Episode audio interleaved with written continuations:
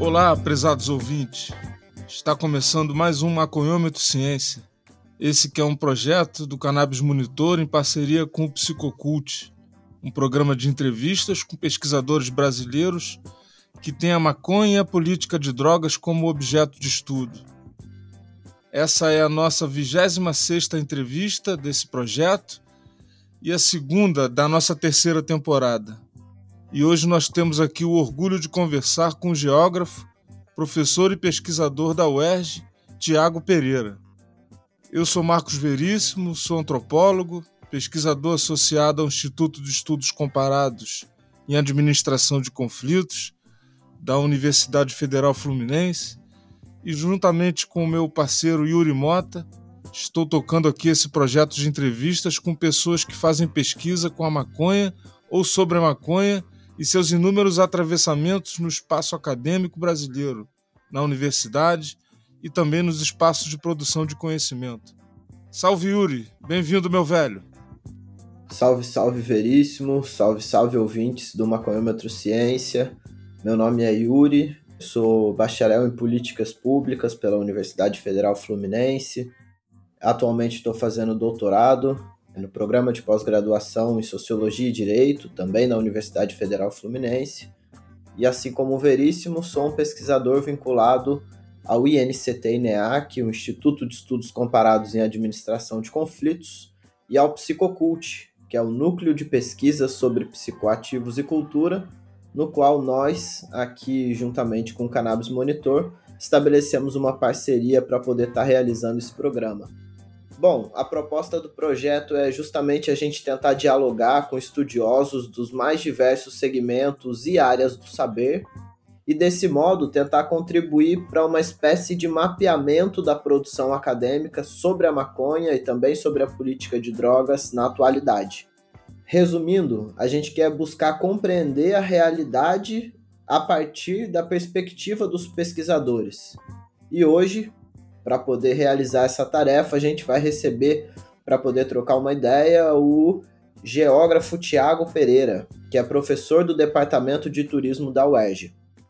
O Tiago possui graduação em Geografia, bacharelado e licenciatura pela Universidade Federal do Rio de Janeiro, a UFRJ, e mestrado e doutorado pelo Programa de Pós-Graduação em Geografia da mesma instituição.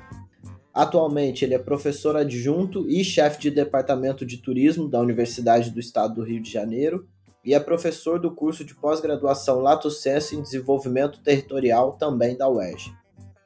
Além das diversas outras áreas de atuação acadêmica, o Tiago realiza desde 2013 pesquisa sobre turismo e drogas, um dos temas aqui no Maconhômetro Ciência ainda não explorados, e o Tiago é um dos pioneiros nos estudos sobre o tema no cenário brasileiro.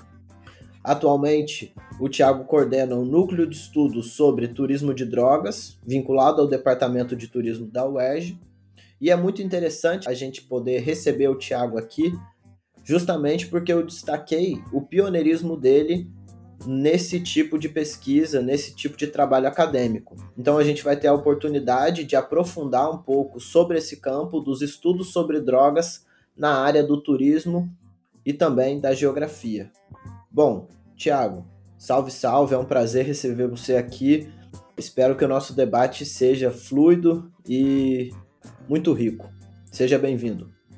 Salve Yuri, salve Veríssimo. Poxa, muito obrigado pelo convite. Vai ser um enorme prazer poder compartilhar um pouquinho com vocês do que a gente vem fazendo no núcleo de estudo sobre turismo de drogas, mostrar um pouquinho dessas possíveis relações né, entre os estudos do turismo, as drogas, mais especificamente aqui no nosso debate sobre o turismo canábico. Então, mais uma vez eu agradeço pela oportunidade. Não é toda hora que a gente encontra espaços né, legítimos para poder discutir esse tema no cenário brasileiro. Muito obrigado mesmo, pessoal. Vamos lá. Salve, Tiago. Muito bem-vindo, meu velho.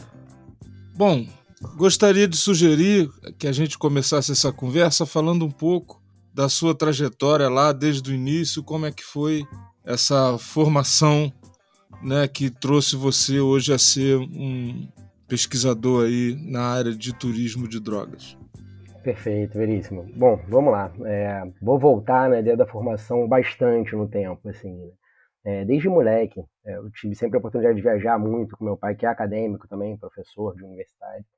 E uma das coisas que sempre me despertou muito interesse era por que as paisagens eram muito diferentes nos lugares e por que as pessoas eram muito diferentes nos lugares. Né? E uma das áreas do conhecimento que desde muito moleque ainda, no período de ensino fundamental, no ensino médio, eu percebi que me ajudava a responder um pouco essa questão era a geografia, né? por essa área da geografia humana e da geografia física. E aí, desde muito novo, eu sabia que era isso que eu queria fazer. Entrei pelo vestibular na UFRJ, fiz a graduação e a licenciatura em geografia. E nesse período, Veríssimo, eu trabalhava principalmente com geografia física. Eu trabalhava com estudos de fragmentos florestais remanescentes, estudo de qualidade do solo, estrutura da vegetação e etc. E a relação com, a maconha na pesquisa ou com as drogas era uma coisa é, realmente distante, quase que impensável.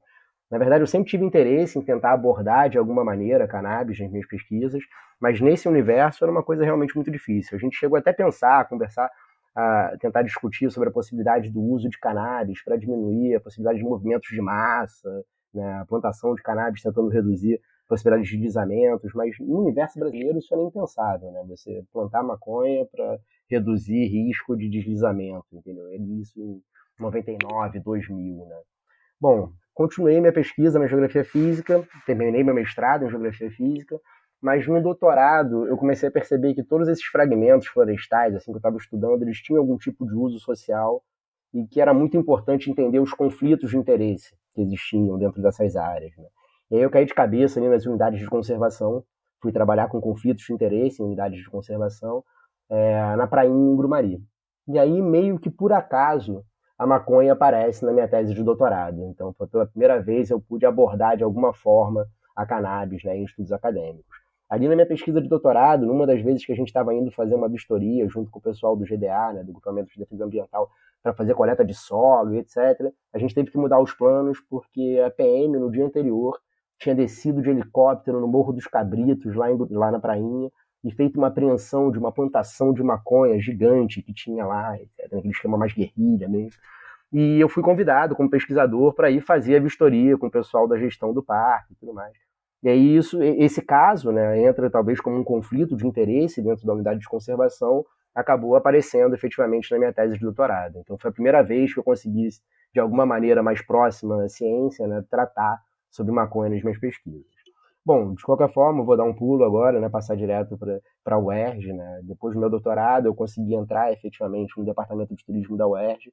E aí, só fazer um parênteses, né? o departamento de turismo da UERJ é um dos poucos no Brasil vinculado a um instituto de geografia. A maior parte dos departamentos estão vinculados à economia, à administração, tem uma pegada um pouco mais mercadológica. Né? E isso, na verdade, possibilita que a gente tenha uma pegada dentro ali da UERJ mais voltada para o planejamento, para a questão ambiental, né, para o uso sustentável dentro do turismo, e uma relação mais próxima com a geografia, né, só para justificar um pouco também a minha chegada dentro do turismo. E aí, dentro do turismo, eu fui trabalhar com as minhas áreas de formação, né, turismo e meio ambiente, ecoturismo, fundamentos de ecologia manejo de ecossistemas, isso lá em 2012, quando eu entrei. Mas no meu primeiro ano dentro do departamento de turismo, veio para a gente aqui no Brasil uma notícia que deixou as pessoas um pouco com a orelha em pé, assim, principalmente os usuários de cannabis que tinham o sonho de viver aquela experiência dos coffee shops holandeses. Em 2012, a gente recebeu uma notícia que, a partir de janeiro de 2013, os turistas estariam proibidos de entrar é, e comprar né, maconha ou rachixe e consumir essas substâncias dentro dos famosos coffee shops holandeses. Bom, essa notícia ela chegou para a gente aqui meio truncada, né, fato, no Brasil, mas muita gente que eu conhecia fez um movimento que eu achei interessante e que me despertou, na verdade, né, é, acendeu ali uma luzinha para uma possível área de pesquisa. Muita gente que eu conhecia antecipou possíveis viagens que estavam planejando para alguns anos mais para frente, que ainda estava juntando dinheiro, ou que era um sonho, mas nada tão concreto, e que decidiram realmente ir ao longo de 2012 para Amsterdã para poder viver a experiência dos coffee shops. E uma frase que uma das pessoas que eu entrevistei nessa época me falou, que me marcou bastante, foi: é, Eu quero viver essa experiência e fazer parte do grupo que vai contar as histórias, e não do grupo que vai escutar as histórias de quem viveu as experiências. E aí, no final das contas, é, eu já tinha, já tinha ido para Amsterdã anteriormente, já conhecia a experiência dos coffee shops, mas eu também antecipei uma viagem para talvez viver essa experiência pela última vez, porque era essa informação que a gente recebia. E automaticamente, né, como todo pesquisador, já elaborei um questionário, na verdade, três questionários diferentes para essa ida para Amsterdã, para aplicar com usuários é, residentes e não usuários residentes, é, usuários e não usuários estrangeiros, né, não residentes, os turistas, e donos ou administradores dos coffee shops. E aí fui para Amsterdã em 2012, ali no finalzinho de 2012, no mesmo momento que estava rolando a Cannabis Cup de 2012, por sinal, e consegui entrevistar, cara, mais de 300 pessoas, 32 coffee shops, e levantei dado pra caramba nessa viagem. E aí voltei para o Brasil com esse bando de dados para trabalhar, né, tanto de maneira quantitativa quanto de maneira qualitativa, análise de discurso, tentando ver percentuais, para tentar entender minimamente né, qual era a percepção desses três grupos em relação a essa proibição. Que era uma proibição que estava vindo de cima para baixo, era uma proibição na escala federal que ia afetar todas as municipalidades. Bom, o que a gente percebeu naquele momento inicial de pesquisa é que a maior parte, tanto dos donos de coffee shop, de todos os entrevistados, dos três grupos, era contra essa nova legislação. E muita gente via realmente a questão do turismo canábico, e essa expressão existia já plenamente, né, consolidada em Amsterdã nesse momento. Ah, no Brasil era algo impensável se falar sobre turismo canábico, mas lá já era um termo consolidado. É, muita gente percebia a importância que isso trazia né, para a geração de renda, para a comunidade local, para as possibilidades, na verdade, de ter um produto turístico diferenciado. Amsterdã talvez fosse o único lugar no mundo naquele momento aonde, por mais que não seja legalizado na Holanda, né, a questão do, é, falando mais sobre legislação, né, a maconha e o rachixe não são legalizados na Holanda, eles são tolerados, né, o comércio de pequenas quantidades e a posse dessas pequenas quantidades. Era uma, uma situação muito peculiar. Acho que em nenhum outro lugar do mundo, da forma como acontecia em Amsterdã, a gente poderia encontrar essa experiência. Então, é, muita gente era favorável a permanecer com isso, permanecer com essa possibilidade dos turistas entrarem. Mas uma coisa que pegava realmente para os residentes era a questão do controle do Estado em relação à sociedade, aos hábitos do indivíduo. Né? Os holandeses ou residentes que é, fossem permanecer né, utilizando os coffee shops, eles teriam que se cadastrar e eles teriam uma espécie de weed pass, né, um passe da maconha. Eles todas, todas as vezes que eles entrassem nos coffee shops, eles teriam que marcar a entrada e a saída. Isso poderia ser dado, poderia ser utilizado de alguma forma contra essas pessoas no futuro. Né? Então, eles só poderiam entrar num coffee shop, os coffee shops teriam um limite máximo de é, sócios, teria uma série de restrições também para os residentes. Né? Então, esse conjunto de fatores, tanto o incômodo para os residentes, quanto a percepção de uma perda econômica real, né, com, a impossibilidade dos turistas entrarem, fez com que a percepção desses atores fosse contra essa lei. Bom, resumindo, o que, que aconteceu? Né? Em 2013, a nova coalizão federal do governo dá autonomia para os municípios decidirem se vão seguir ou não essa lei. Os municípios de fronteira, muitos pressionados por países como Bélgica e Alemanha, seguem até hoje essa lei, e em alguns deles turistas não podem entrar nos coffee shops. Mas Amsterdã, por exemplo, o prefeito de Amsterdã na época, na hora, falou que, a gente não, que eles não iam seguir a lei. Que, na verdade, né, os benefícios que o turismo canábico traziam ainda eram muito maiores e que os turistas poderiam continuar entrando dentro desses coffee shops corta, só fazer um paralelo com o momento atual, né? A gente pode falar isso um pouquinho mais para frente na conversa, mas hoje em dia talvez Amsterdã seja o destino canábico, é, de turismo canábico, né? mais consolidado do mundo, mas que na verdade vai caminhando numa contramão em termos de, de crescimento ou de é, vontade de atrair turistas canábicos. Pelo contrário, assim, vem desestimulando a ida de turistas canábicos, tentando talvez desassociar a imagem principalmente de Amsterdã, né, de imagem de destino de turismo, de, de turismo canábico ou de turismo de drogas. É claro que esse problema ele não acontece principalmente pela cannabis, ele acontece principalmente, isso é muito importante deixar claro, pelo álcool, pelas hordas, na verdade, de ingleses e grupos de outros países né, europeus que, ao fazerem 18 anos, vão para Amsterdã e acham que só porque em Amsterdã é, é tolerado o uso e o, consumo, o consumo né, de cannabis e rachixe e a prostituição, você pode tudo. Né? Então, de fato, hoje a gente começa a ter muitos problemas para as comunidades locais, para, os moradores, e a percepção desses moradores vem mudando. As pessoas não necessariamente percebem que o turismo de drogas hoje traz tantos benefícios. Talvez eles percebam muito mais os malefícios que estão sendo trazidos. Né? Então, esse é um detalhe importante. Quando a gente fala sobre turismo de drogas, talvez por essa postura proibicionista né, no mundo assim que a gente vive há décadas. Muitas vezes a gente fala como se a gente estivesse querendo promover o turismo, turismo de drogas ou turismo canábico sem refletir sobre as possíveis consequências negativas. Né? E não, existem sim. É, em todos os processos vão existir pontos positivos e negativos. E a gente, como pesquisador, tem que refletir sobre todos eles. Né? Bom, 2013, então, voltei para Amsterdã, coletei mais questionários, um pouco menos, coletei em torno de 200 questionários em 2013 e pude perceber também, buscando dados uh, secundários, né, de baixos números de visitantes naquele ano, que os números de visitantes aumentaram em 2012, voltaram ao normal em 2013, e a percepção que a gente teve é que acabou funcionando como uma enorme estratégia de marketing né, naquele momento, atraindo diversos turistas canábicos em 2012, com essa possibilidade de não conhecerem mais a partir de 2013. Em 2013, quando volta tudo ao normal, essas taxas também voltam ao normal. Né? Só a título de curiosidade, lá em 2012, 2013, alguns dados do governo holandês, do, de Amsterdã mesmo, apontavam que em torno de 16% dos turistas que visitavam Amsterdã entravam pelo menos uma vez no coffee shop. E que em torno de 10 a 11% desses turistas tinham ido para Amsterdã especificamente para conhecer um coffee shop. É, a gente acredita que esses percentuais são percentuais bem altos, assim, se a gente for falar do número total de turistas que frequentam no país. E isso também mostrou para a gente que o turismo canábico existia. Era uma coisa que merecia ser investigada. Né? Bom, de lá para cá, a gente teve a possibilidade, só para resumir um pouquinho, a gente teve a possibilidade de investigar vários outros temas dentro do turismo canábico, né? É, mas não só o turismo canábico. A gente começou a perceber que era importante falar sobre drogas de maneira geral e entender o turismo canábico como um subsegmento dentro do turismo de drogas. Então a gente trabalha com várias outras substâncias. Né?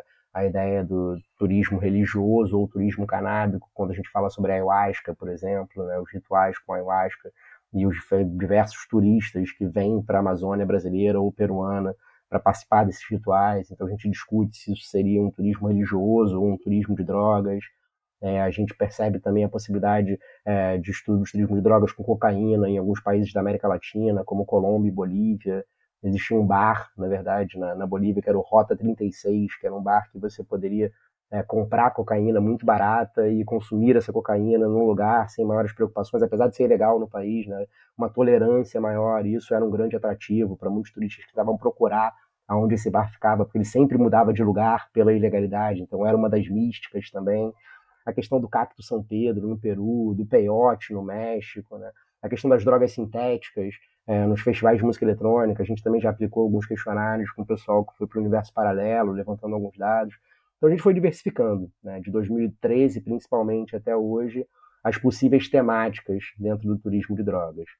É, a gente hoje tem algumas pesquisas já consolidadas, mas a gente vem direcionando principalmente os nossos esforços para o turismo canábico. A gente percebe que as transformações que acontecem no mundo contemporâneo em relação à maconha né, permitem é, diferentes percepções e diferentes atitudes em relação à cannabis. E o turismo entraria dentro disso também. A gente começa a ter canabistas, maconheiros, usuários, como quiserem chamar, na verdade, mas que têm demandas específicas e que muitas vezes levam em consideração essas demandas quando vão escolher os seus destinos, quando vão escolher as atividades que desenvolvem esses destinos. Então, cada vez mais, na verdade, a gente começa a encontrar destinos canábicos emergentes, produtos novos, nunca antes pensados, para atender essa demanda que hoje começa a se permitir falar que existe, começa a se permitir mostrar que de fato existe. Né? No Brasil ainda é um tema muito complicado, mas ao longo da nossa conversa a gente vai perceber que fora do Brasil já tem gente boa trabalhando sobre isso também. Valeu, Thiago. Pô, muito massa, cara. E aí, só trazendo duas reflexões aí que sua fala me suscitou, né? Muitas, mas vou compartilhar aqui apenas duas, né? Pensando nessa construção da imagem de um lugar a partir do turismo que ela proporciona, né? Então hoje, coincidentemente, é, eu tô vestindo uma camisa, né, com uma folha de maconha branca e embaixo dela, ao invés de estar tá escrito maconha, tá escrito Amsterdã, porque um amigo meu quando foi para lá, ele fez uma visita ao coffee shop e aí lembrou de mim e me trouxe uma blusa, né, que de certa maneira representa a identidade do lugar. Né? Então, fiquei pensando muito nessa construção aí da identidade, não só das pessoas, mas também do próprio espaço, né, do próprio lugar. Olha eu aqui me apoderando de categorias da geografia, que não é minha área, mas enfim, vamos lá. Estou tentando também fazer esse paralelo né, entre é, as ciências sociais, a geografia. E aí eu já vou de encontro a essa pergunta: como você faz para dialogar a geografia com a ciência do turismo e também com o campo das drogas? Né? Como é que a gente pode pensar essa uhum. relação? Você já falou um pouco das metodologias que você uhum. utiliza, né? Fez os questionários, elaborou, fez entrevistas, né? Enfim, coletou e construiu dados. Mas eu acho que é interessante a gente pensar também para os nossos ouvintes, né? Em especial, como se constitui o campo acadêmico do turismo envolvendo as drogas em paralelo com a geografia. Vamos lá, vamos tentar fazer Perfeito. essa interligação. Perfeito, Yuri. Bom, voltando um pouquinho, né, é, a gente só pode falar sobre turismo, como turismo, efetivamente, né, a partir da Revolução Industrial, quando mudam, na verdade, é, as relações de trabalho, a ideia de tempo livre, de salário, a possibilidade de deslocamentos, melhorias nos meios de comunicação, de transporte, a ideia de, entre aspas, encurtamento da distância, né, e aí, nesse momento, ali, pós-revolução industrial, surge o que a gente chama de turismo, propriamente dito.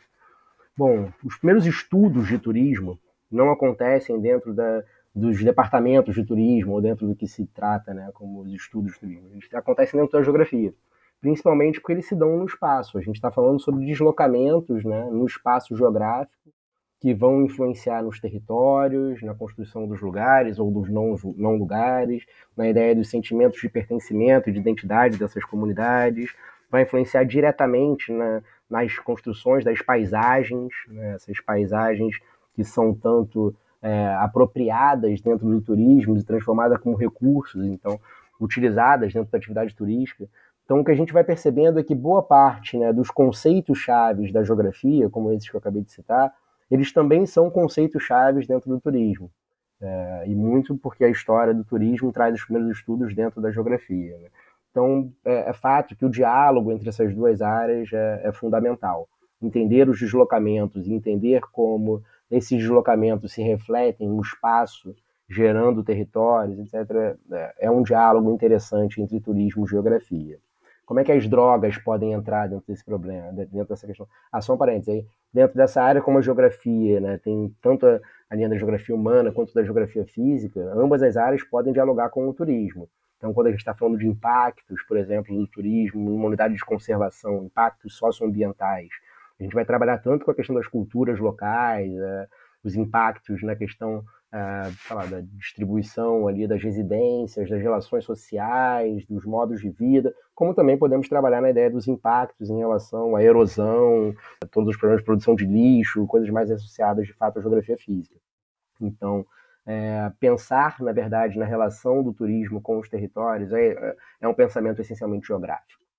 Mas como é que a gente vai trabalhar a ideia das drogas dentro disso tudo? A geografia ela também trabalha com drogas. Né? Quando a gente fala sobre tráfico de drogas, por exemplo, a gente está falando do deslocamento de pessoas pelo espaço e transportando essas substâncias, trazendo uma série de complicações e, e consequências desse processo, que vão ter tanto um cunho né, é, social, quanto um cunho associado à questão de justiça, de segurança pública no mundo atual, assim, proibicionista. É, aproveito para citar, na verdade, um colega, um grande amigo, na verdade, da UERJ também, André Reis Novaes, que trabalha com a ideia de iconografia das drogas, por exemplo, pensando, analisando a produção dos mapas que tratam o tráfico de drogas no mundo. Né? Então, quando a gente pega mapas como construção social, construções sociais, né, é uma determinada visão que está sendo passada naquele mapa. Então, ao, ao, analisarmos, por exemplo, mapas produzidos por países do norte, países ricos, sobre o tráfico de drogas, muitas vezes as setas estão ali com grande intensidade, tamanho, coloração, destaque, saindo de países da América Latina e indo em direção aos países europeus e os países norte-americanos. E nenhuma seta vindo de lá para cá, ou setas muito pequenas vindo de lá para cá. Então, a iconografia que está sendo utilizada ali passa uma mensagem que a culpa da questão das drogas no mundo seria essencialmente dos países produtores dessas drogas, etc. Ao mesmo tempo, se a gente for produzir alguns mapas hoje, a gente vai perceber que talvez é, a gente tenha boa parte dos insumos necessários para a produção de drogas sintéticas que já são produzidas no Brasil vindo de lá para cá. Isso também deveria aparecer nesses mapas, por exemplo. Durante muito tempo, as drogas sintéticas não eram produzidas aqui no Brasil, por exemplo. Elas vinham todas de lá. E muitas vezes esses mapas não representam. Né? Então, é só para dar um, um exemplo clássico, básico, assim, né, de como talvez a geografia pode interpretar essa questão das drogas. E aí, dentro do turismo, isso é realmente muito novo. Né? Só para contar um pouquinho, é, os primeiros estudos associados a turismo de drogas, na verdade nem era turismo de drogas, era o uso de drogas em viagens, vão acontecer ali na década de 70, um pesquisador chamado Cohen. Ele está analisando um tipo de turista que é o drifter tourist, que é aquele turista que tenta se envolver o máximo possível com as culturas locais, ele tenta fugir né, dos lugares mainstreams ali, né, os principais destinos, os principais atrativos turísticos, aquelas coisas clássicas, ele vai querer viver como um local, assim. E muitas vezes, nesse envolvimento com os locais, em algumas culturas, a questão das drogas aparecia. E esse pesquisador foi um dos primeiros a, a escrever sobre o uso de drogas em viagens, mas ele não tinha uma perspectiva de analisar o turismo de drogas. É, o turismo de drogas mesmo ele começa a ser pesquisado, as coisas começam a aparecer em termos de publicação, né, efetivamente, principalmente a partir da década de 90. É, mas o turismo de drogas como prática, não necessariamente como estudo, vai ser destacado assim a sua origem essencialmente na década de 60, com o movimento beatnik um pouco antes da década de 60 e depois com o movimento hippie, com essas pessoas se deslocando pelo mundo indo principalmente para o Sudeste Asiático, para o Marrocos, para conhecerem esses destinos que tinham substâncias psicoativas diferentes das usuais nos seus países. Muitas vezes, na verdade, voltavam é, divulgando esses destinos. Então, o turismo de drogas ele começa nesse momento, mas os estudos sobre o turismo de drogas só, efetivamente só a partir da década de 90. E no Brasil, a partir da década de 2000. É, eu acho que creio eu, dentro de todas as revisões bibliográficas que eu tenho feito, até hoje em português não encontrei nada que fale claramente sobre turismo de drogas, a não ser os artigos que eu publiquei. A maior parte dos artigos que eu publiquei nem foi em português, porque eu não tinha tanto espaço aqui no Brasil, na verdade. É, é uma sociedade extremamente conservadora e falar sobre turismo de drogas é como se eu estivesse falando sobre algo que é impossível de existir, porque é ilegal, na verdade. É, eu recebi esse tipo de resistência, inclusive, dentro do meu próprio departamento, quando eu comecei a falar sobre esse tema em 2012. E aí uma das um dos detalhes foi, mas é ilegal, como é que pode existir? Eu falei, ué, mas a prostituição é ilegal em diversos lugares do mundo, e ninguém discute que existe o turismo sexual, entendeu? Então a gente tem que, na verdade, se permitir é, estudar coisas que são diferentes e que são novas pra gente, entendeu? E é, esse lado conservador brasileiro realmente impede, muitas vezes, as possibilidades né, de de questionamentos, de dúvidas, de levantamentos de novas questões. É, então, dentro do, do, turismo de drogas no Brasil, tem muito pouca coisa, e só um detalhe assim que eu acho que mostra isso: se vocês digitarem hoje turismo de drogas no Google, é, o primeiro link que vai aparecer é o primeiro texto que eu escrevi sobre isso lá em 2014, ainda, na verdade. Entendeu? Ainda aparece como o primeiro link no Google, se você digitar agora. Então, eu acho que isso mostra pra gente que não tem praticamente ninguém produzindo sobre isso efetivamente em português né, no Brasil. Se tivesse um fluxo maior de produção, com certeza o meu nome não apareceria como primeiro ali no link, já teria outras coisas novas aparecendo, com mais visualizações, etc. Entendeu? Nem foi um artigo científico, foi um artigo mais de cunho jornalístico, contando essa experiência lá de Amsterdã, entendeu? Não sei, eu acho que esses pequenos detalhes mostram o quanto a gente ainda precisa caminhar com essa temática aqui no Brasil. Mas um pouquinho mais para frente eu posso falar sobre como é essa visão fora do Brasil também, que tem muita coisa boa acontecendo já. Parabéns, Thiago, pelo trabalho de desbravamento né, que você está tá descrevendo aí. Então, dando sequência né, para os nossos ouvintes saberem, né, o, o Tiago, como já foi dito, ele coordena o núcleo de estudos sobre turismo de drogas vinculados ao Departamento de Turismo da Universidade do Estado do Rio de Janeiro, a UERJ.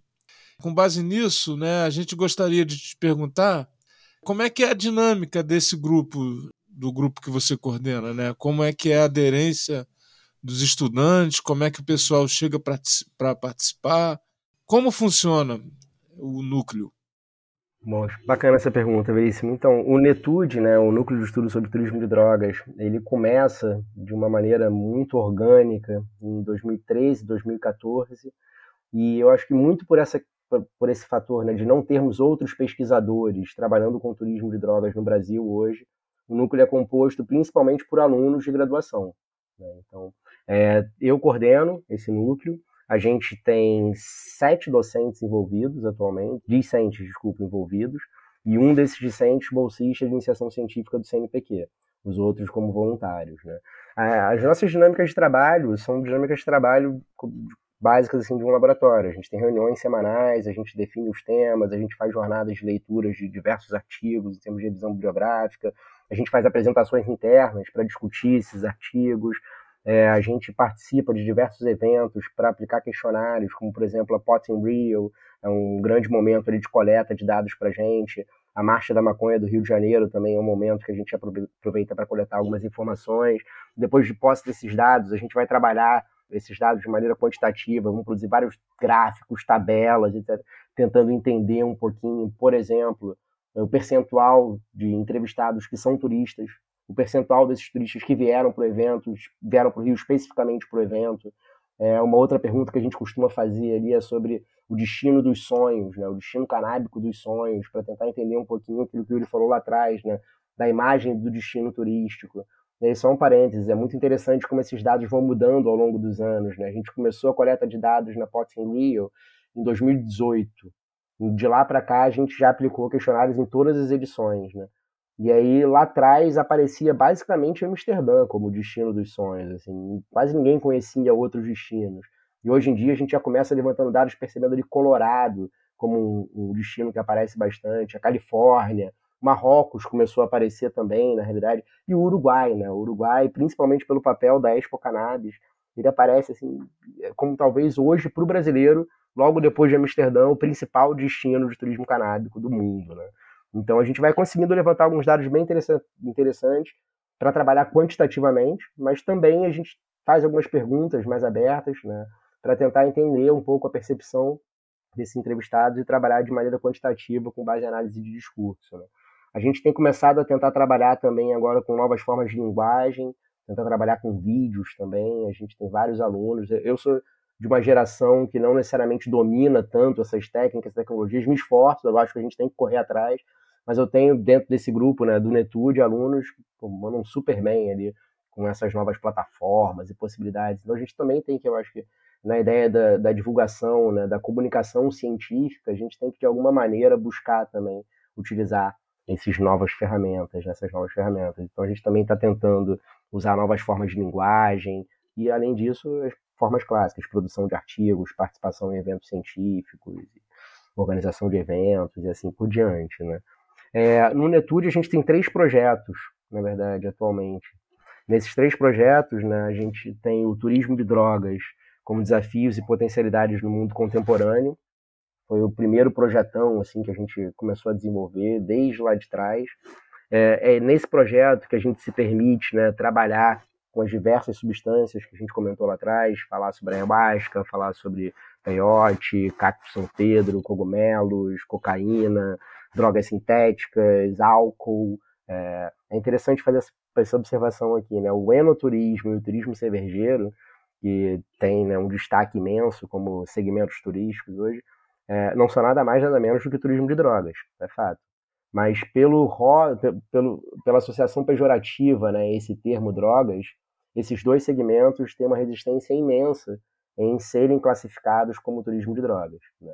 A gente sabe que esse termo drogas ele traz junto dele uma conotação muito negativa nas sociedades, no mundo contemporâneo. Então, é, associar é, o turismo cervejeiro o enoturismo ao turismo de drogas, para eles, se transforma em prejuízo, na verdade. Mas na prática, na nossa compreensão, não é nada mais, nada menos do que o turismo de drogas. A gente está falando de uma substância que altera o funcionamento do organismo ou a percepção, é, são drogas, fato, entendeu? E por que não também incluir dentro desse bojo maior que é o turismo de drogas?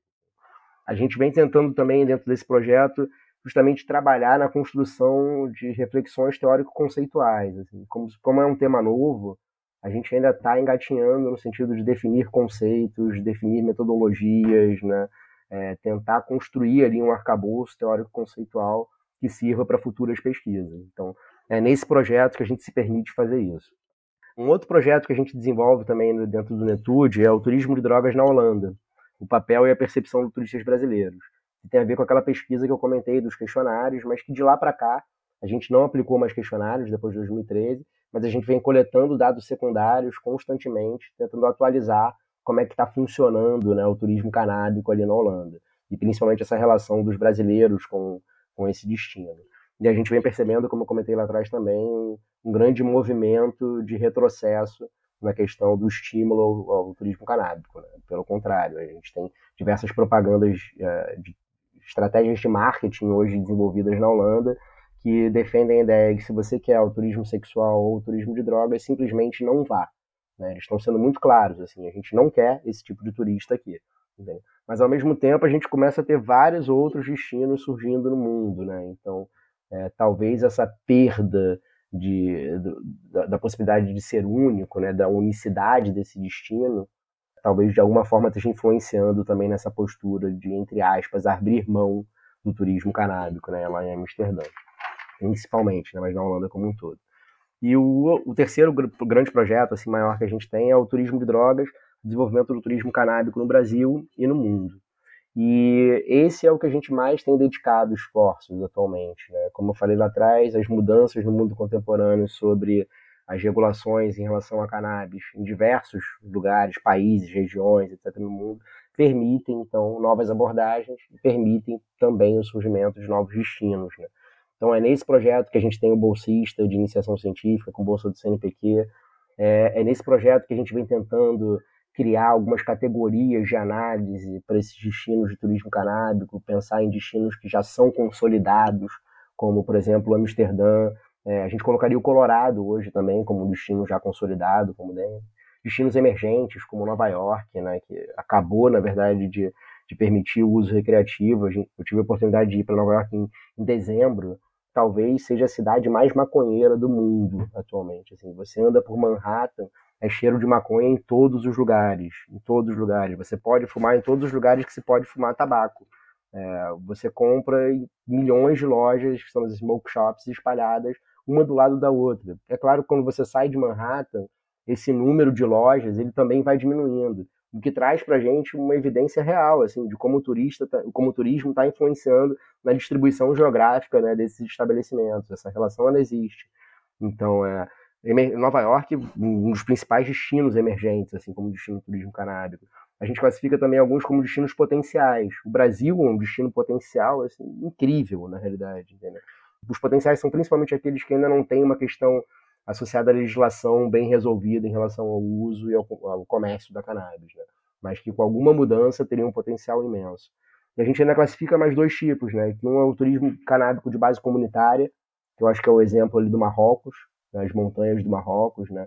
Existe um roteiro super legais que você vai para Chefchaouen e aí de lá você pega um roteiro de turismo de base comunitária, vai para a montanha, para o Riff, fica na casa do produtor, ajuda o cara a colher a maconha, ajuda a preparar o rachixe, vive essa experiência dentro da própria comunidade. Não é permitido, não é legal, mas é tolerado, entendeu? Tem uma tolerância forte.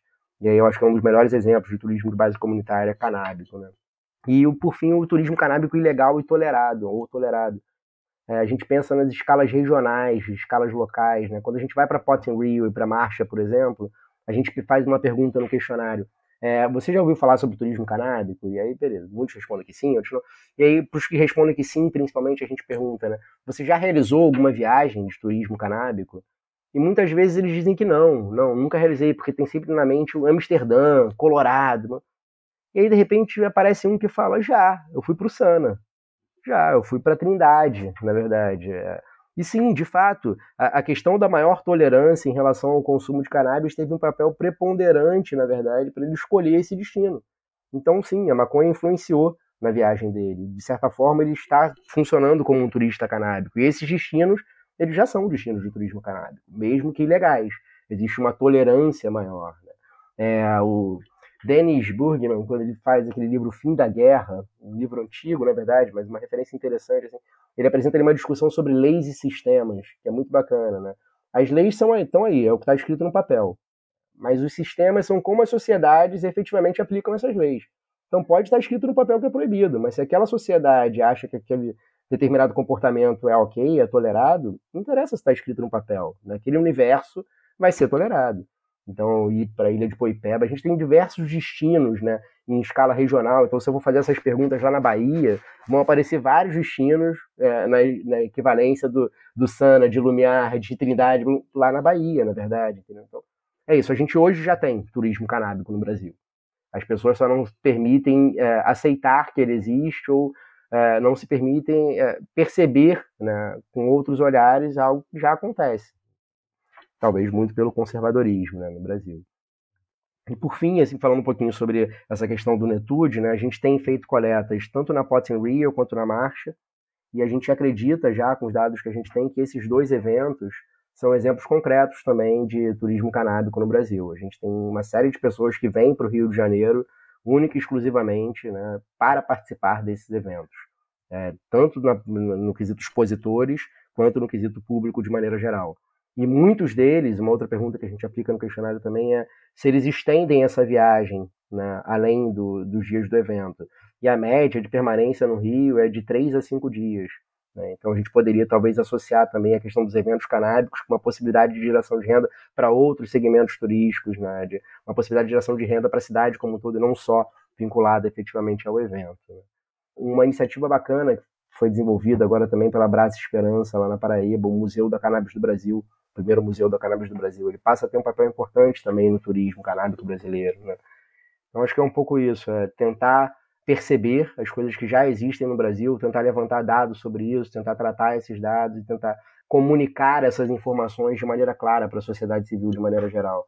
Acho que não, vai, não adianta muita coisa também a gente pesquisar isso tudo e continuar falando sempre para nós mesmos, né, para os nossos pares, dentro de artigos científicos, é, em congressos, etc., quando na verdade o que a gente está produzindo aqui pode ser interessante para a sociedade civil também, de maneira geral, para o senso comum. Então, obrigado pela essa oportunidade de talvez comunicar um pouquinho né, do que a gente vem fazendo dentro do Unetude.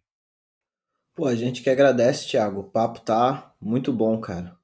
Enfim, muito interessante conhecer um pouco mais e pensar nas nossas próprias práticas, né? Fiquei pensando muito sobre o que você falou agora há pouco, dessa questão do turismo sobre drogas, né?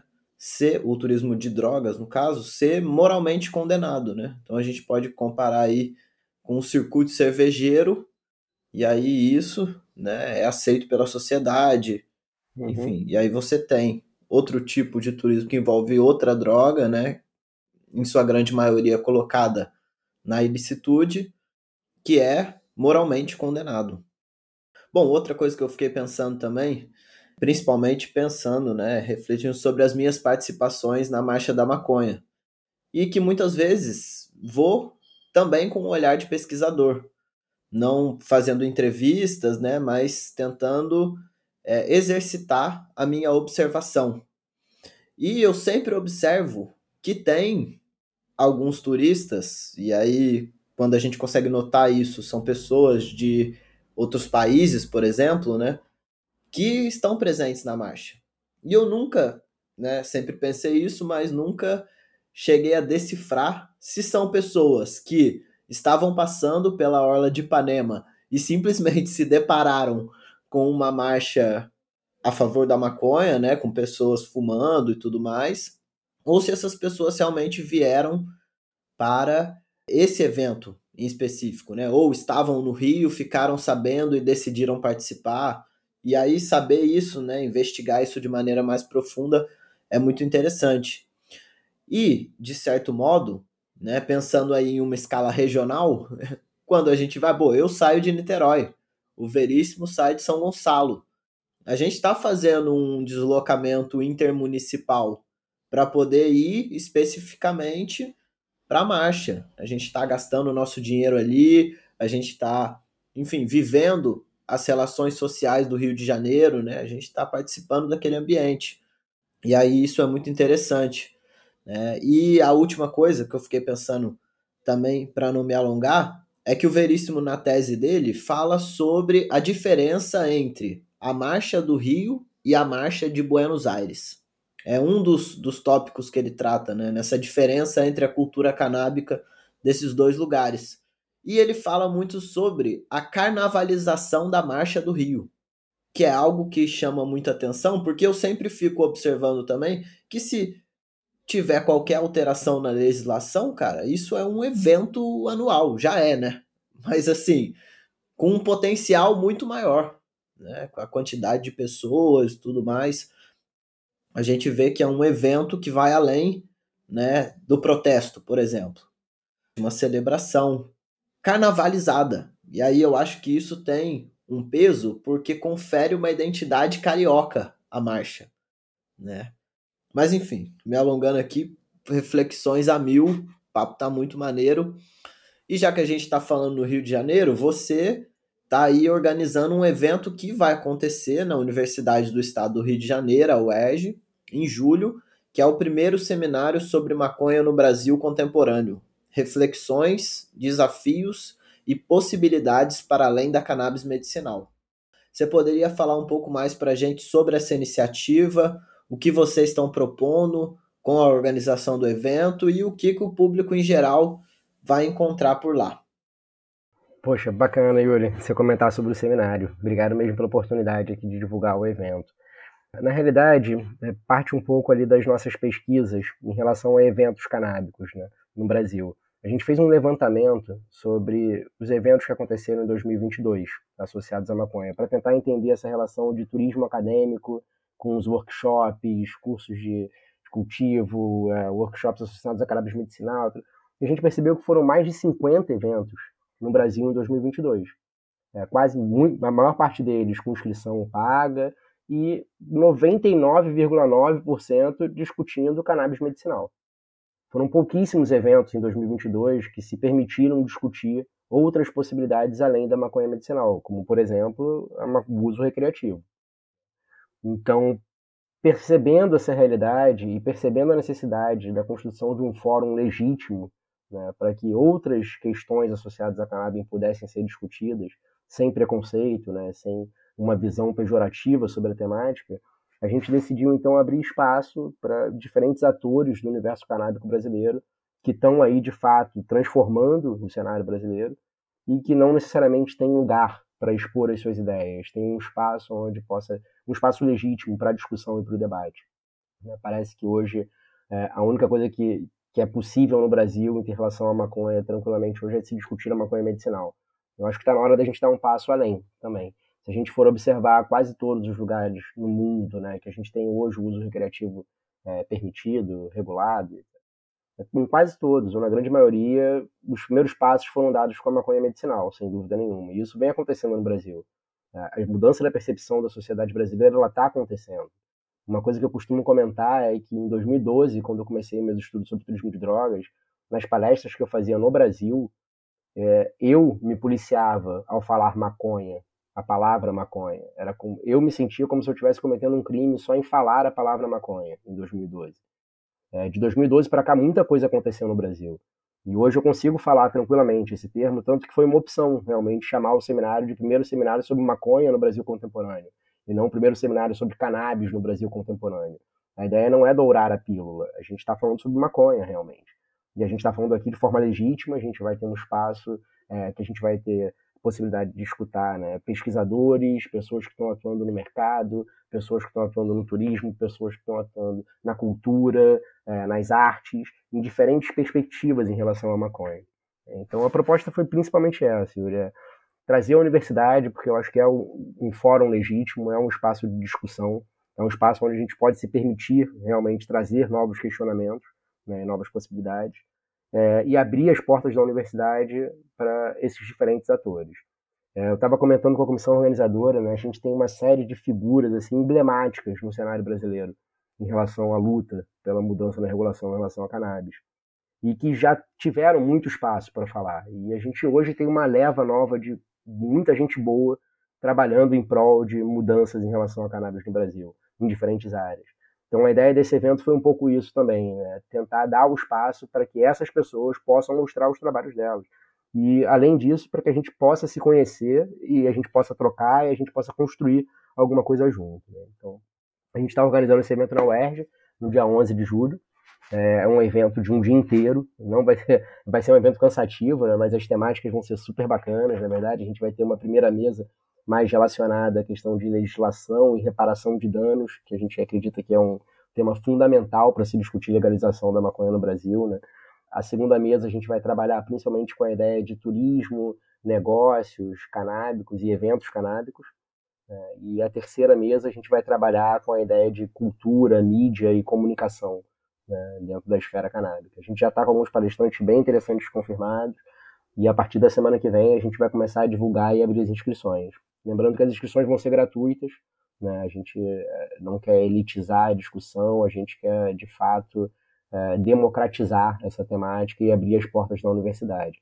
O único problema é que a gente vai ter um limite pelo auditório, né? Então a gente vai liberar ali o link para as inscrições e depois que o limite máximo de participantes estiver preenchido, a gente não vai poder aceitar mais, mas por uma limitação física, não por uma, uma questão de querer fechar as portas, pelo contrário. A gente está muito, muito empolgado com esse evento. Né? O Matias Max está na organização do evento comigo também. E vamos lá, já já a gente vai divulgar novas informações para vocês. O Cannabis Monitor vai ser um dos palestrantes também do evento, do Gustavo. Valeu, Thiago. Conta com a gente aí na divulgação. Evento mais do que necessário, enfim. Com certeza nós vamos contribuir aí. E agora, dando sequência, a gente queria pedir para você refletir um pouco sobre quais são os principais desafios para se estudar o tema das drogas dentro e fora da universidade, né? Como é que você sente? Ou já sentiu preconceito, resistência, estigmatização? ou mesmo desqualificação, riso, enfim. Quais são os desafios que estão implicados no, no tipo de pesquisa que você faz? Veríssimo, eu acho que o principal no Brasil é o preconceito. É, é de fato, é, você falar que você trabalha com turismo de drogas, as pessoas te levam menos a sério dentro do mundo acadêmico, assim, até hoje, infelizmente. A gente vem tentando mudar isso com as nossas produções, produções científicas de qualidade, com dados, reflexões, embasamento conceitual e tudo mais. Mas realmente falar sobre drogas no Brasil é para muita gente, para o conservador, é coisa de drogado. Se você está falando sobre isso é porque você é um drogado. Como é que você vai pesquisar alguma coisa séria sobre drogas se não for na área da saúde ou se não for na área da segurança? Isso não existe no Brasil. Então, como eu te falei lá atrás, eu lembro que em 2012 quando eu apresentei esse tema numa reunião de departamento, né, falei, vou começar a pesquisar sobre isso. Dentro do meu próprio departamento, na época, houve uma resistência. As pessoas, não, mas como assim? Você vai falar sobre drogas? Isso não existe, etc. Uma questão interessante é que a gente estava com uma professora visitante da Itália, no departamento na época, e aí, numa roda de conversa, ela queria escutar os projetos de cada professor. Eu comentei sobre o projeto Turismo Canábico e outros projetos que eu tinha também. Só para comentar, eu tenho um projeto muito bacana também sobre ecoturismo inclusivo para pessoas com deficiência, entendeu? Então, a gente tenta atuar em outras áreas dentro do turismo também. Mas eu comentei sobre várias ideias que eu tinha, etc. E aí ela falou: olha, de todas essas ideias que você falou, eu acredito que a mais interessante é o turismo de drogas. E aí foi engraçado, porque a partir do momento que ela fala isso numa reunião de departamento, todos os outros professores falam, nossa, turismo de drogas pode ser legal. Entendeu? Então é aquele problema, assim, né? Muitas vezes a gente precisa que lá fora a gente receba um reconhecimento para que dentro a gente começar a abrir portas, né? Lá fora eu já consegui receber duas menções honrosas, com um dos melhores artigos de congressos, por duas vezes, né? Com dois artigos diferentes. Então a gente recebe premiação, a gente tem espaço, a gente consegue publicar, a gente tem outros autores para dialogar, na verdade, de uma forma bacana. Mas aqui no Brasil a gente vem tendo sérios problemas. Assim. Em que revista a gente consegue publicar? Quando os eventos de turismo surgem, os grupos de trabalho, as possibilidades de temas de envio de trabalhos, né, de temáticas, nunca tem nada associado ao turismo de drogas. Quando a gente tenta entrar em inovação, dizem que a gente está forçando um pouco a barra. Quando a gente tenta falar sobre turismo de base comunitária com questão das drogas, mesma coisa. Então a gente tem uma resistência muito grande ainda. É claro que, em relação à maconha especificamente, a gente vem conseguindo resultados positivos, como esse evento, por exemplo. Eu não consigo imaginar é, eu pegar um dos principais auditórios da UERJ, ter autorização da reitoria, ter apoio da pró-reitoria de, de extensão, ter, na verdade, coquetel, ter tudo isso, na verdade, com a estrutura da universidade apoiando o evento. Eu não consigo pensar nisso em 2012. Hoje em dia a gente já consegue abrir algumas portas e a gente consegue talvez é, levar é, para a sociedade, consegue organizar esses eventos de uma maneira mais coerente e com um pouco menos de preconceito. Mas eu acho que esse é o maior problema. O maior problema mesmo, assim, o preconceito. E a falta de dados. No Brasil, infelizmente, eu ainda não tenho outros autores para dialogar, para trocar mesmo, para discutir os resultados de outros autores. Eu, tipo, eu ajudei um aluno da UFSCar recentemente fez uma monografia sobre turismo canábico, mas é, são pouquíssimos, na verdade. Esses meus alunos que estão envolvidos comigo vão produzir monografias TCC sobre turismo canábico. E aos pouquinhos a gente vai construindo, né? Esses grupos de pesquisa, esse embasamento teórico conceitual para discutir turismo de drogas no Brasil. Acho que essas são as principais dificuldades, para ser honesto. Valeu demais, Thiago. Considerando que a gente está aí com quase uma hora de conversa e o papo tá passando muito rápido, enfim, tá tão interessante que a gente não tá nem vendo. Eu vou sintetizar e tentar compilar as últimas duas perguntas aqui. Queria te perguntar quais são as suas referências nessa temática. Então, pensar um pouco na sua área de conhecimento, mas também em outras áreas, acadêmicas ou não. Né? Nessa parte aqui, a gente sempre abre espaço para o nosso convidado falar um pouco mais sobre questões de influência cultural, enfim, não só referências bibliográficas de fato. Uhum. Enfim, então coisas que te inspiraram a pesquisar sobre isso, né?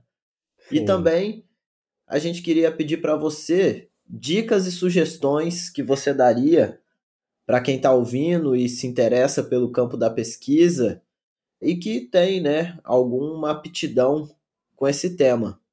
Então, essas duas perguntas, né? Quais são suas referências na temática e na vida e sugestões para aspirantes a pesquisadores. Perfeito, Yuri. Bom, eu vou voltar lá para minha adolescência ainda, né, em termos de primeiras influências assim eh, literárias sobre a temática, né? É, um dos primeiros livros que eu li na minha vida sobre que, que, tratava a questão das drogas de uma forma que me influenciou no interesse para pesquisar a temática foi é, A Erva do Diabo, Carlos Castanheda. Foi muito bacana. Eu era adolescente ainda quando eu tive contato e foi um livro que me influenciou bastante. Depois disso, eu tive um outro livro ainda na, na esfera da literatura, não acadêmico, né?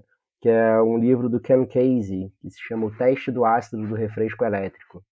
Também é um livro bem bacana que conta um pouco ali, do surgimento do, do movimento hippie, do movimento de contracultura, né, da questão da, da, utilização do LSD e de outras substâncias, né, mudança de percepção, é, ali nos Estados Unidos da década de 60, na verdade. Um livro bem interessante também. Então, são dois livros lá da época ainda de moleque, que influenciaram um pouco a minha percepção sobre a temática. Né. Ainda né, numa esfera um pouco mais ampla, assim, é, não tão aprofundada, é, tem um livro que eu acho que é bem legal para sugerir para as pessoas terem um primeiro contato assim, com a questão das drogas, que é um livro do Tarso Araújo, Tarso Araújo que é o Almanac das Drogas. Acho que é um livro bem didático, é um livro com uma linguagem bem simples, assim, eu acho que para quem tiver algum interesse pode ser uma primeira referência interessante. Nessa mesma linha sobre a maconha, especificamente, né, tem O Fim da Guerra, do Dennis Goodman, que eu acho que é um livro também com uma linguagem bem acessível, assim, é, com exemplos bem interessantes. Ele já está um pouco desatualizado, é um livro lá de 2011, muita coisa mudou nos lugares que ele abordou no livro, mas eu acho que é um livro legal também para dar uma primeira né, visão sobre drogas. Indo mais para a área acadêmica, tem um livro bem interessante que é Drogas, Políticas Públicas e Consumidores. É um livro organizado pela Beatriz Labate, pelo Frederico Policarpo, pela Sandra Goulart e pelo Pablo Rosa é, trabalho né, mais na esfera das, é, ciências sociais e do serviço social, a questão das drogas. É bem interessante mesmo.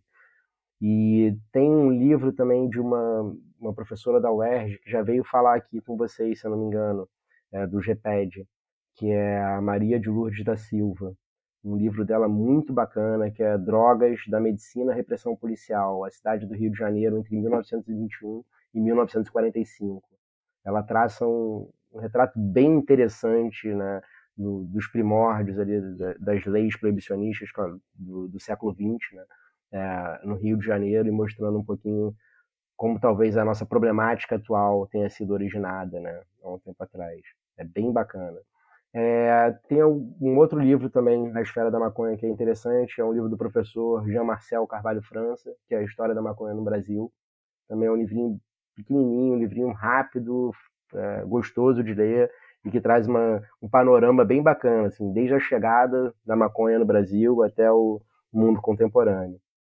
Tem algumas figuras que eu acho interessantes, não necessariamente a produção, é, não vou citar nenhum texto específico, mas figuras mesmo, personalidades que eu acho bacana comentar, né, que é o falecido doutor Elisaldo Carlini. Eu acho que ele tem um papel importantíssimo no Brasil e qualquer pessoa que vai discutir sobre maconha no Brasil, seja qual for a área, é, deveria conhecer essa figura de alguma forma. E também o Siddhartha Ribeiro. Eu acho que o Siddhartha hoje é um dos caras que tem um dos maiores papéis, assim, desmistificar um pouco né, a questão da cannabis e mostrar outras possibilidades de abordagem.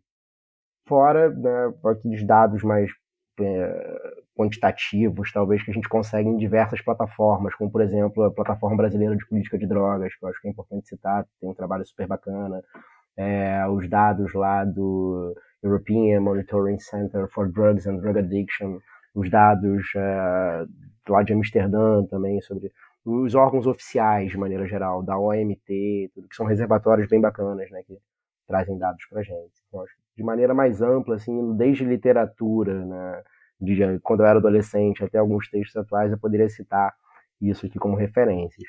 E aí, dentro de turismo de drogas, especificamente, aí eu vou talvez citar alguns textos mais acadêmicos. É, no Brasil, a gente não tem ninguém escrevendo, infelizmente, sobre turismo de drogas é, nem sobre turismo canábico na perspectiva né, que a gente trabalha. Mas fora do Brasil a gente tem umas pessoas bem bacanas, assim, que vêm publicando com frequência e que vêm estimulando o debate né, é, internacional. Então a gente tem esses autores que é o Aniv Belhausen, Carla Santos e Nathan Urieli, que costumam publicar juntos, e eles publicam textos mais ou menos na linha como é, o uso de cannabis no turismo, uma perspectiva sociológica, é, turistas, é, drogas e as experiências turísticas, drugs and risk taking in tourism, né, tomada de risco né, dentro do, do, turismo de drogas. Tem um outro autor que é o Michael Winkerman que discute essa questão da ayahuasca na Amazônia. Ele vai trabalhar exatamente sobre é, a questão se a gente está falando sobre turismo de drogas ou cura espiritual, que é uma discussão super interessante também. E um último autor que eu gosto de citar, que é o Hoffman, que trabalha é, um pouco com a história do turismo de drogas. Então é uma referência interessante para entender quando surgiram os primeiros estudos, quem foram os primeiros turistas de drogas, as principais temáticas abordadas, etc. É, nessa linha, é, Veríssimo, eu estou produzindo agora, na verdade, tá, para ser enviado, um, um, artigo justamente sobre revisão bibliográfica sobre autores que trabalharam com turismo de drogas. Então, eu consegui achar pelo menos uns 60 autores né, que de alguma maneira trabalharam turismo e drogas. É, assim que ele estiver na praça, eu divulgo ele para vocês também. Né? Pô, massa demais, Thiago. A gente só tem que agradecer você por essa entrevista, pelo tempo que você dedicou a estar aqui com a gente. Enfim, um papo muito maneiro, muito fluido é, e muito interessante, diga-se de passagem. A gente está chegando no final da nossa entrevista. E foi mesmo um prazer te receber aqui no Maconhômetro Ciência, Tiago. Conhecer um pouco mais da sua trajetória, do seu trabalho de pesquisa com a maconha no campo do turismo, no campo da geografia. É, muito obrigado, cara. Eu que agradeço, Yuri, veríssimo. Obrigado pela oportunidade que vocês deram para mim como pesquisador e para o Netude, de forma geral, para a gente tentar conversar um pouquinho mais, aprofundar um pouquinho mais sobre essa temática das drogas né, associada ao turismo algo novo no Brasil, mas algo que já acontece por aí pelo mundo, né? Que a gente possa, com esse bate-papo, ajudar a quebrar preconceitos, ajudar, na verdade, a buscar novas abordagens, novas possibilidades, né? Para melhorar a qualidade de vida da população. Acho que no último, o nosso último desejo é esse, na realidade. Né? Então, obrigado mais uma vez é, pelo convite. Contem comigo sempre que eu puder ajudar. Né? Seguimos juntos aí, camaradas. Obrigado de verdade. Valeu, Thiago. Nós que agradecemos a oportunidade de ter ouvido aí esse originalíssimo trabalho seu. Com certeza é, é, só abriu mais ainda a curiosidade de conhecer o seu trabalho. Valeu, velho. É isso, galera. Esse foi mais um episódio do Maconhômetro Ciência, um programa de entrevistas com pesquisadores brasileiros que tem a maconha e a política de drogas como objeto de estudo e se dedicam a produzir conhecimentos científicos sobre esses temas nas universidades. Esse é um projeto fruto de uma parceria entre o Cannabis Monitor e o Psicocult, que é o núcleo de pesquisas em psicoativos e cultura, vinculado ao INCT-INEAC, o Instituto de Estudos Comparados em Administração de Conflitos da Universidade Federal Fluminense, a UF. Fica aqui registrado o nosso agradecimento a todos os envolvidos e para poder acompanhar mais de perto o nosso trabalho, segue a gente nas redes sociais. Se você curte esse projeto e vê relevância nessa iniciativa, fortalece o trabalho do Cannabis Monitor contribuindo com a nossa campanha de financiamento coletivo no apoia-se apoia.se barra Cannabis Monitor. Qualquer merreca lá já ajuda a gente a seguir produzindo e contribuindo para a divulgação científica sobre a maconha no Brasil. A gente fica por aqui. Um grande abraço para geral e até a próxima entrevista. Valeu!